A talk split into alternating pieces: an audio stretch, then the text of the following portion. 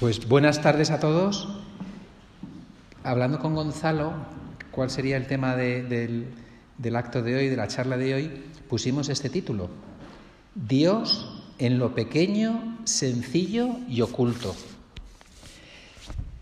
Entonces la idea que yo os quería compartir es que nosotros, los seres humanos, yo creo que tenemos tendencia a lo grande, a lo llamativo, a las cosas que brillan, ¿no? a lo que a lo que se, ve, a los fuegos artificiales. ¿no? Nos encanta destacar, que hablen de nosotros, que nos reconozcan nuestros méritos. ¿no? Es, que yo creo que es como, que nos sale a todos un poco. ¿no? Eh, nos, nos, gusta figurar, aparentar, aparecer. Y, y de repente uno se encuentra como que Dios hace las cosas de otra manera. Yo siempre digo que Dios es como un Dios sorprendente, es el Dios de las sorpresas. No, es como nosotros nos lo imaginamos. Y a él, a Dios le gusta pasar desapercibido. Dios está como en las cosas pequeñas, sencillas y ocultas, en lo pequeño. Esto se ve en un montón de ocasiones en el Evangelio. Me, me he ido apuntando una serie de referencias por ejemplo, el grano de mostaza. Cuando, cuando, Jesús quiere hablar de cómo son las cosas de Dios, cómo es el reino de Dios, él dice, mira, esto es como un grano de mostaza, ¿no? que si lo coges el granito de mostaza, que es la más pequeña de las semillas, las siembras en, el campo y por un milagro del crecimiento, del misterio de Dios, eso crece, crece, crece, crece y se convierte en la más grande de las plantas, de las hortalizas. Pues así es, son las cosas de Dios que empiezan pequeñitas, pequeñitas, luego crecen muchísimo, pueden crecer muchísimo, pero que todas las cosas de Dios eh, empiezan muy, muy, muy pequeñas. Esto lo vemos también, por ejemplo, en el caso de, las, de la viuda que echa dos monedas en el templo. Eh, Jesús está contemplando cómo todo el mundo, en el bullicio del templo, está echando limosnas y se fija en una pequeña mujercita que echa las dos únicas monedas que tiene para vivir, dos monedas que no son nada, a nivel numérico, cuantitativo, no son nada, pero lo son todo para ella. Y Jesús es capaz de fijarse en esas dos monedas. En la multiplicación de los panes y los peces, ¿os acordáis que Jesús hace un milagro precioso? Multiplica los panes y los peces, pero gracias a que hay un joven que da dos panes y cinco peces. Menos mal que hay alguien que cree que con esa cosa tan pequeña se puede dar de comer a 5.000 personas. Está el Evangelio lleno de referentes, de referencias así. Por ejemplo, Jesús también dice en un momento dado que hay que hacerse como un niño para entrar en el reino de los cielos. Hacerse como un niño, o sea, hay que hacerse pequeño. Nos tenemos que hacer pequeños si queremos entrar en la felicidad de Dios, en, en el camino de Dios.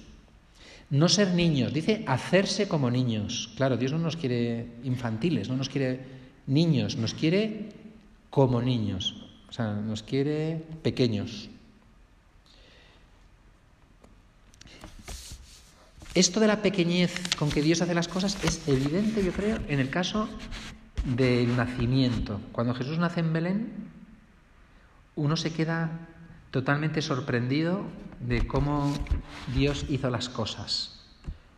Eh, yo, alguna vez he hablado de esto, a lo mejor me habéis oído hablar de, de, la sorpresa de los sabios de Oriente, los magos de Oriente, que son reyes, vienen buscando al rey de reyes, vienen buscando al, ¿no? a ese niño, a ese señor que van a nacer, lo vienen buscando, recorren kilómetros y kilómetros y son sabios, son sabios, saben leer, las, saben leer las estrellas, son astrónomos, ¿no? Sabemos que sabían leer las estrellas, sabían también leer las Sagradas Escrituras, los libros santos. Bueno, estos sabios de Oriente caminan hacia Israel, hacia Jerusalén, buscando, ¿no? según les han profetizado, a Dios, que se ha hecho hombre.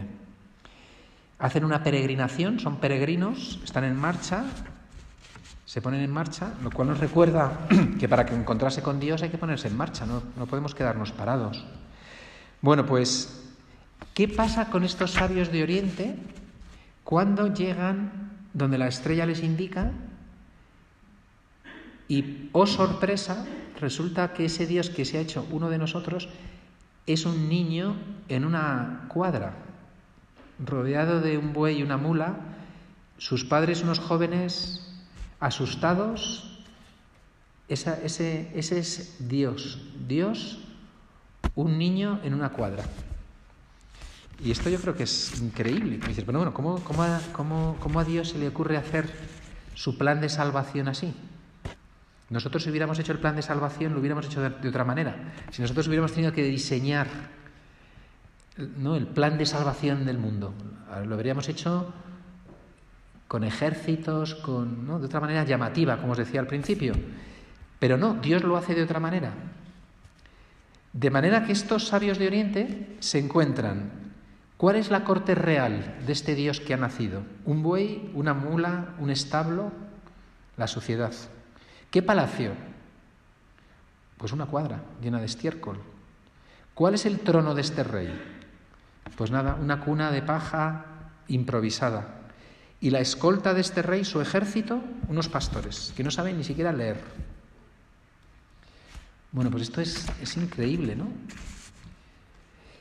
Se decepcionaron los reyes magos, se decepcionaron estos sabios, ellos eran personas Mm, muy formadas, con estudios, como lo sois vosotros, gente con todas las capacidades intelectuales y toda la formación posible, van buscando a Dios y eh, hay un momento en que se encuentran en una encrucijada, que es, ante el misterio de Dios, ¿qué hacer? ¿Te das la vuelta? ¿Te vuelves a casa diciendo, qué decepción? Resulta que Dios al final no es más que un niño indefenso y sin fuerza y poder. Este es Dios. Se podían haber decepcionado y haberse dado la vuelta, pero se pusieron de rodillas. Yo creo que muchísima gente se decepciona de Dios. Mucha gente no cree, hay mucha gente increyente porque tienen una imagen de Dios, que esto también lo tenemos nosotros. Hay una parte de nosotros que también es increyente. ¿no? En nuestro corazón hay un huequecito que sigue sin creer del todo. ¿Y por qué seguimos sin creer del todo? Porque nosotros creeríamos en Dios con facilidad si fuera un Dios que actuase a lo grande. Evidente, un Dios del que no puedes dudar, porque actúa con fuerza y, poder y autoridad. Pero no. Dios hace las cosas de otra forma, ¿no? Nosotros sentimos también un chasco con Dios, que pensamos que Dios ha fracasado. Mirando el mundo, la historia, la creación, tantos problemas que hay, a lo mejor nos entran ganas de decir, esto de Dios es, es un fracaso. Si Dios existiera, haría las cosas solucionaría los problemas del mundo, no habría problemas, no, sufriríamos, no habría guerras. ¿no? empezamos a pensar así. ¿Será que Dios no existe? Pero estos sabios de Oriente, ante la sorpresa de un Dios que es pequeño, sencillo y oculto, se ponen de rodillas. Aceptan que a Dios no se le puede encontrar sin más en lo tangible de este mundo. ¿Qué quiero decir? Nosotros nos gustaría poder agarrar a Dios, tenerle ahí, que fuera algo tangible, agarrable. Pero ellos se dan cuenta que Dios está más allá, que hay que ir más allá, que Dios siempre será misterio, que está escondido, que Dios será siempre un Dios escondido. Hay un autor que dice que el gran signo de Dios, el gran signo de, cómo es Dios es su ocultamiento, precisamente. Eh, porque Dios se oculta, podemos saber que es Él. Eso, es una garantía. está más allá, siempre es un Dios más allá. Bueno, pues yo creo que estos sabios de Oriente tuvieron que cambiar su idea sobre Dios. Nosotros a lo mejor también, tenemos que cambiar. Nosotros tenemos a veces una imagen de lo que es el poder, la autoridad. Pensamos que el mundo se cambia desde arriba. ¿no? ¿Nos parece? Que muchas veces pensamos que son los gobiernos los que cambian el mundo, los poderosos, los grandes empresarios, los grandes dirigentes, pensamos que el mundo lo tienen que cambiar ellos. Y Dios nos dice que el mundo se cambia desde abajo, desde lo pequeño. Estos sabios de Oriente querían de verdad servir la causa de la justicia y del bien en el mundo, querían. Pero ahora se dan cuenta que eso no se puede hacer sin más desde lo alto de un trono, ¿no? mandando órdenes. No, no, no, no. Es desde abajo, ¿no? Bueno, pues un poquito esta es la, propuesta que les quería hacer, que, tenemos que mirar el portal de Belén y que eso nos haga preguntarnos por nuestra manera de vivir. ¿no? Como que mirar el portal nos tiene que confrontar, mirando a Jesús pobre, Cristo pobre. ¿no? ¿Qué significa eso para mi vida? ¿Esto qué significa?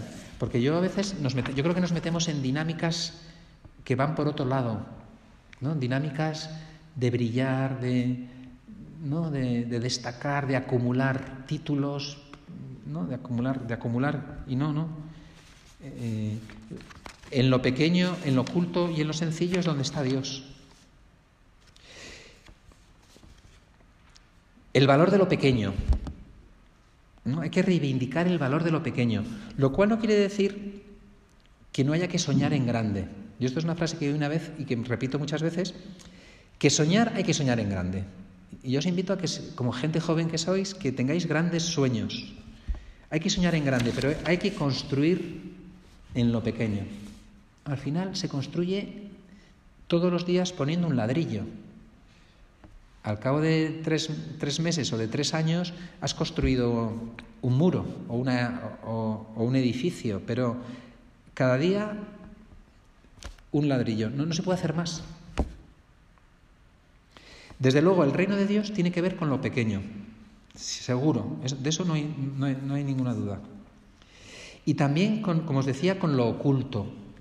Es muy interesante ver que Jesús pasó 30 años en Nazaret, que es un pueblecito, yo no he estado, pequeño, eh, nada, no vale nada. Allí en Galilea, al norte de, de, Israel, en Nazaret, Jesús pasó 30 años. Uno diría, ¿pero para qué? se podía haber saltado esta etapa, podía haber ido directamente a la vida pública, vivir tres años recorriendo eh, pues Palestina y no, no, no, pero Dios no se quiere saltar ninguna etapa de la vida, ¿no? sino que Jesús quiso vivir lo que nosotros vivimos, el día a día, lo de todos los días, como para reivindicar la importancia de lo cotidiano, de lo que pasa desapercibido. Hay una parábola que a mí me gusta mucho, en el capítulo 4 de Marcos, que dice que el reino de Dios también se parece a una semilla que uno echa, que uno siembra y se echa a dormir. Siempre me ha llamado la atención esto. ¿Cómo es posible que el reino de Dios sea echarse a dormir? Bueno, pues sí, porque lo que nos está diciendo esta, esta parábola, que nosotros lo que tenemos que hacer es trabajar, sembrar, pero luego confiar y esperar. El que hace multiplicar la cosecha es Dios. El reino de Dios es de Dios, no es nuestro. Es fundamentalmente suyo. Nosotros colaboramos, hacemos lo que podemos, torpemente, pero esto es suyo. Él es el que hace crecer las espigas por la noche. En lo oculto es donde Dios trabaja. Claro, nosotros siempre tenemos prisa y, vivimos atropelladamente, tenemos ganas de que las cosas sean ya, ya, ya. Querríamos recoger la cosecha casi antes de haberla sembrado. Pero yo creo que, que Dios al encarnarse como uno de nosotros y vivir la vida por etapas, por días, pues nos recuerda que las cosas llevan su tiempo. las cosas llevan su tiempo y que es así, que es inevitable y, que, no pasa nada y que es bueno que las cosas ocurran paso a paso. A mí me encanta pensar que, en la naturaleza hay estaciones. y no nos las podemos saltar. El otoño lleva al invierno y el invierno a la primavera y la primavera al verano. En, el, en el otoño se recoge y se siembra. Luego en el invierno parece que no pasa nada, el invierno de la espera, que parece que nada, que nada surge, que nada crece. Y sin embargo, llega la primavera y todo surge con muchísima fuerza, ¿no? Bueno, pues yo creo que podemos aprender muchas cosas de ese tiempo oculto de Jesús en Nazaret, de los 30 años que pasó Jesús allí. Podemos aprender mucho. Jesús nos quiso enseñar muchas cosas. Nos dijo que no tengamos prisa, que no estemos impacientes, que siempre hay tiempo, Jesús nos quiso enseñar que esa vida sencilla y oculta y pequeña en Nazaret es fundamental.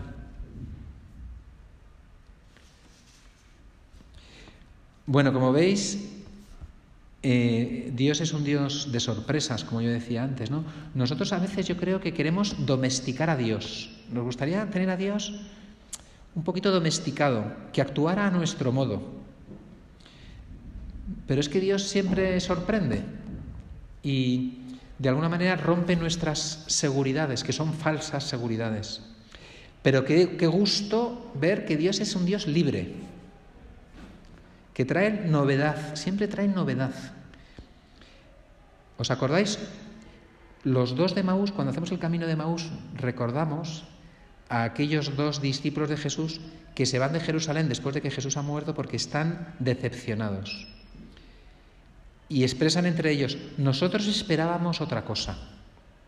Se van de Jerusalén porque ellos pensaban que las cosas de Dios iban a ser de otra cosa, de otra forma, que el reino de Dios iba a ser de otra forma. No, entendían a Dios. Pero, como dice Jesús en el Evangelio, Dios trae vino nuevo en odres nuevos. A veces nosotros nos manejamos con odres viejos. El odre, sabéis que es el recipiente este para guardar el vino, como una bota de vino, ¿no? Nosotros queremos meter el vino nuevo de Dios en los odres de siempre, y no, eso no puede ser, ¿no? Bueno, pues yo también os invito, igual que os decía, que contempláramos la vida de Jesús en Nazaret para aprender de la pobreza con que Jesús vive, yo creo que también podría ser una buena idea contemplar la vida de Jesús en Nazaret. Imaginarse un día cualquiera de Jesús. Yo creo que Jesús debió ser una persona muy observadora, porque siempre está hablando de pastores, de ovejas, de vides, ¿no? de, la naturaleza, de, de, los lirios del campo. ¿no? Jesús pasó horas y horas en medio de la naturaleza observando la creación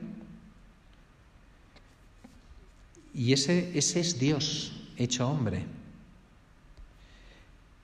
¿Cómo atendería Jesús a los vecinos?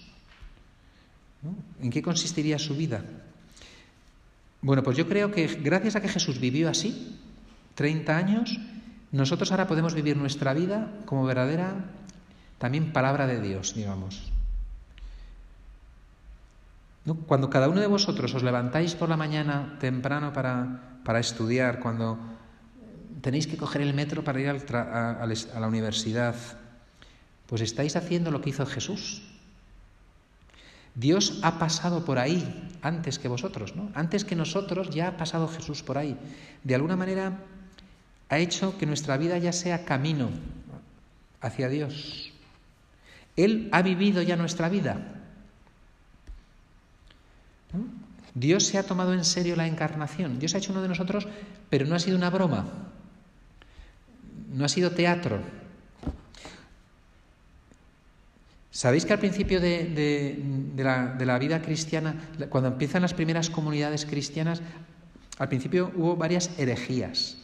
Porque los primeros cristianos no sabían muy bien cómo formular los, los dogmas de fe.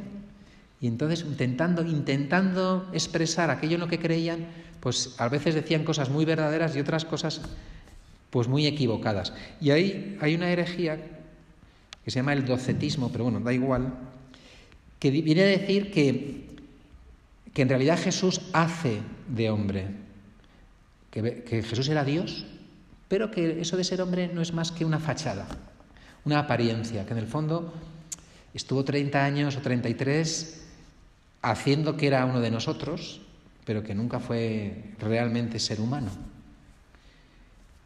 Que Jesús era verdadero Dios, pero que lo de ser hombre es una era una ficción. Y sabéis que, que en cierta forma nosotros compartimos esta herejía, en alguna manera. Sí, porque muchas veces no nos damos cuenta, no nos creemos que Dios fue hombre también en Jesús, que Jesús se cansaba, que Jesús no se entendió con su madre. En muchos momentos del Evangelio se le ve que hay un desencuentro con su madre. Se ve que a Jesús eh, hace lo que le parece y lo que cree que tiene que hacer y se enfada también. Hay momentos en que Jesús tira las mesas en el templo. Jesús era verdaderamente hombre. tuvo también que hacer su camino de fe, curiosamente, como todo ser humano. También Jesús fue descubriendo el misterio de Dios, porque era Dios, pero era hombre. En fin, todo esto nos desborda, pero esto sirve para caer en la cuenta de que nuestra vida cotidiana y sencilla es una manera increíblemente preciosa de seguir a Jesús y de vivir la vida de Jesús y de vivir lo que Dios nos pide. O sea, puede parecer que nuestra vida sencilla y la vida oculta de Jesús son vidas sin, sentido, intrascendentes. Puede parecer que ahí no pasa nada, pero ahí pasa todo. En lo de todos los días, en tu vida sencilla, estás haciendo el reino de Dios. Tú, tú te estás haciendo discípulo de Jesús, discípula de Jesús, eh, lleno de metro, a lo mejor con mala cara, ¿eh? A lo mejor con menos ganas que nunca, o más, incluso triste, unos días triste, unos días alegre, pero nos creemos que Dios se ha hecho uno de nosotros, para que nosotros podamos ser como Él. ¿No? Tenemos que caer en la cuenta de que es verdad, la encarnación es verdad. Y que, y que nuestra vida es camino hacia Dios. Nuestra vida es sencilla, ¿eh? no, hay, que irse a ningún sitio, no hay que hacer nada especial. Solamente tenemos que vivir en plenitud nuestro hoy, nuestro presente, de una manera sencilla, pequeña y oculta, ¿no? en, la humildad de las cosas. Me quedan cinco minutos, unos cinco minutos y termino. Deciros que la palabra humildad es una palabra muy bonita que en su etimología latina tiene que ver con humus, el humus de la tierra, la tierra.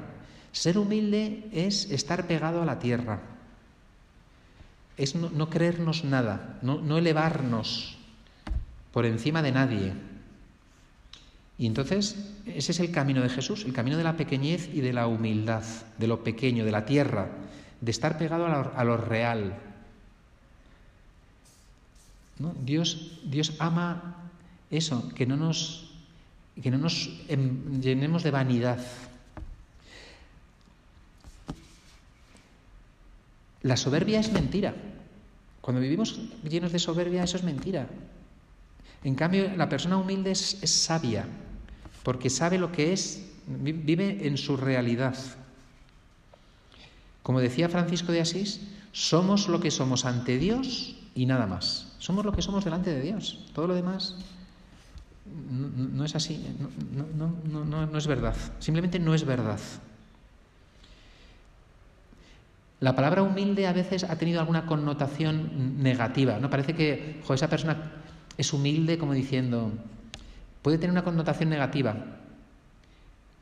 Como que el humilde sería una persona que se deja avasallar, se deja pisar, no defiende sus derechos, no, tiene capacidad de, defender su dignidad, pero eso no es verdad, eso no es la, no es la persona humilde, ni mucho menos. La, persona humilde es la que, la que vive en verdad.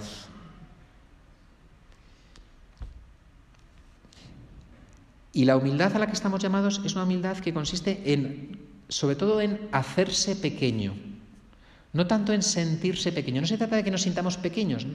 la humildad no es sentirse poca cosa. Eso no sería humildad, eso sería otra cosa. Eso no es bueno. No nos tenemos que sentir eh, inferiores. Nada de sentirse inferiores, para nada. Dios nos quiere con plena dignidad. Ser humilde es hacerse pequeño. ¿Qué es otra cosa?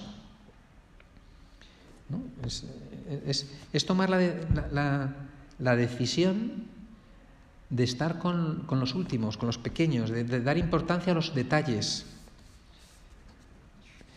María en el Magnificat, que es un canto precioso, dice que su alma engrandece al Señor porque ha mirado lo pequeñita que es, la humildad de su esclava.